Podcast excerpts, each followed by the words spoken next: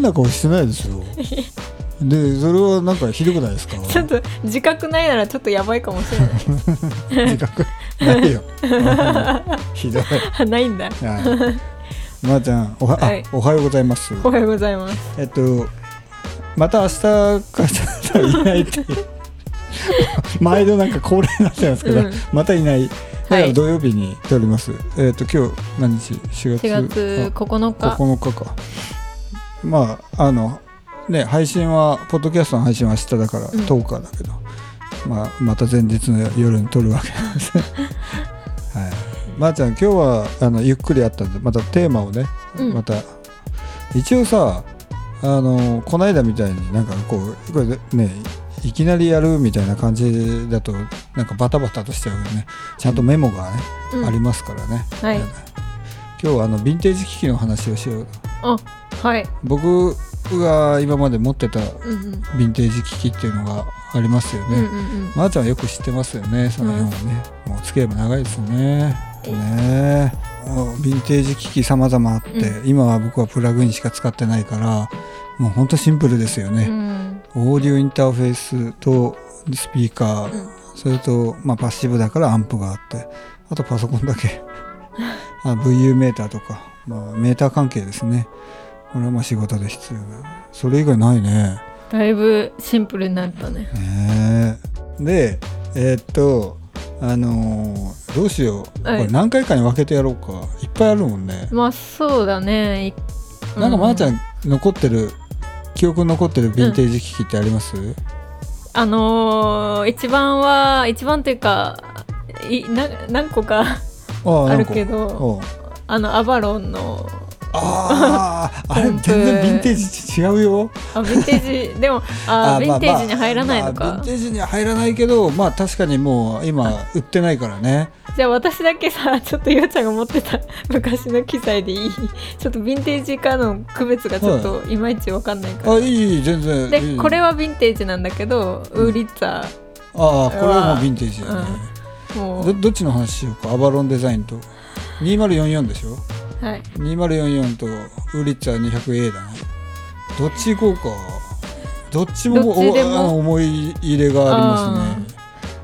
どっちこう？じゃあヴィンテージということでウーリッツァにする。ウーリッツァうん。ウーリッツァはまあ当然ね中古で買ってるんですけどね、あれはえーっと2011年10年なんかそのぐらいに持ってたやつですかね。で多分ね手放したのが2015年とかだったと思うんですよね。で手放した理由が部屋が 狭すぎるっていうのとあと,、えー、とチューニングが結構大変だったんですよね、えー、とピックアップの交換も自分でやったんですよ。で自分でやったがゆえにノイズが ちょっと結構きつかったけど、うん。うん。うん、まあなんかでそういうちょっとデメリットの話があるんですけど、うん。まあただいい音。出してたでしょ、うんね音はすごい、ねまあなんか途中でねえっ、とね440でチューニングしたんですけど途中で441に変えたんですよ。でちょっとあのーこうなんていうんですかね。あのーナチュラルにうん。音が高い感じのうん。ところで濁る。高音が濁るやつ、うんなんて表現したらいいのかな。スティービー・ワンダーの曲がほとんどウーリッツァーですよね、うん。それを聞いてもらうとなんとなくわかると思うんですけどウーリッツァーの音色うん。でねあれね本当を言うと僕フェンダーローズが欲しかったんです。よ、うん。でフェンダーローズのヴィンテージでいいのがなくて。うんうん。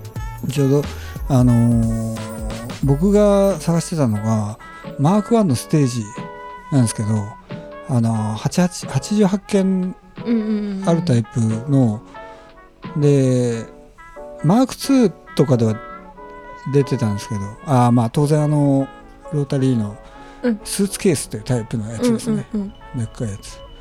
運ぶのも大変みたいなうん。うんやつなんですけどあのー大きな違いは、えー、とトリガーしてピックアップで弾くリッツァーとあのフェンダーローズって音差なんですよね、うん。音差ってあるじゃないはいはいこうギターのチューニングするので音差なのでその音の強弱っていう意味では、うんあのウーリッツァの方がちょっとピアノに近いうん感じですね。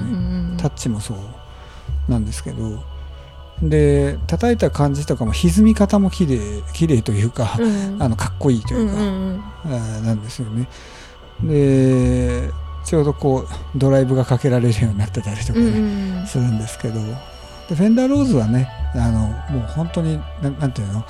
もう、えーレイブ・グルーシンとかのおねあアルバムで聴けるあれですよ、うん。あの音ですよ。綺麗なね。であのあー天気予報。昔の。天気予報。だったよねでね90年代とかはね古臭いっていうイメージでねあんまりねうん。使われるようなことがなかったんですけどね、うん。もう今はもうねあのヴィンテージのフェンダーローズの音がいいっつって、ねえーまあまあい今はその新しくリバイバルしてねまたそのあのフェンダーローズのお現行品みたいなのもあるんですけど、うん。まあ、フェンダーローズとウーリッツァだ、まあ、僕が買ったのはウーリッツァ 200A っていうタイプで。ああまあ懐かしいですね、懐かしい。ガコって開けてハンダ付けとかしてましたね。で修繕するのに。うん。ね鳴らないと音が鳴らないっつって一回、えーっと鍵盤ごと外しましたよね。こうこうやって外して。ああ、うん。やってたね。うん。まあ大変だったんですけどね、うんうんうんまあ、その分愛着はあったんですけど、うん。まあスペース取る。そうだね。というのと頻繁に壊れる。うん。っていう、なんか鍵盤のどこかがこうへへこんだまま戻ってこないとかあったよね。よく覚えてますね。覚えてる覚えてる。そうそう、うん。あれはえまあ結果的には直したんですけど、うん。まあ、直さないと売れないからね、うん。はい、なんで、まあ、直して。でもあれ買った人得だったろうな、うんうんえーっと購入する時が20万台後半ぐらいで買って、まあ、と当時安く買えたんですよ、えーっと海外のものが。状態いいし、うん。天板とかもめっちゃ綺麗だったですうよね、ん。見た目がまず可愛いですよね可愛い。でサビも全部磨いて取ったからね、うん。うん、でもおかげでウリッツァーの音がさ実際に聞いてたからテレビとかで流れた時にウリッツァーだって分かったりとか CD に入ってるウリッツァーの音が分かったりしたから結構得でした。よ、そうでしょ。ねえ。ウーリッツァーの音って、うん。うん、えー、とフェンダーローズの音の違いも、うん。まーちゃんは分かるってことだよね、えーそれが分かるっていうのはまたね素晴らしいですよね、は い得してんな得してますね。して、う実際にあのそのものを聞いたことがあるっていうのも、んんんそれがなねかなかウーリッツァの方が珍しいんですよ。フェンダーローズはね、うん。結構聞くことできるんですよ、うん。うん。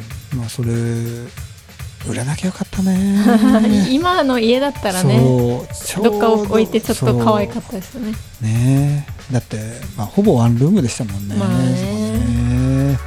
まあそこに無理やり置いてっていうね、うん。やってたからまあ、うん当時はね、うん、しょうがないなと思いますからね。10年以上前の話ですよ、ねまあ、少しねちょっとねこんなやってもヴィンテージ機器持ってたヴィンテージ機器、うん。今はな 持ってない。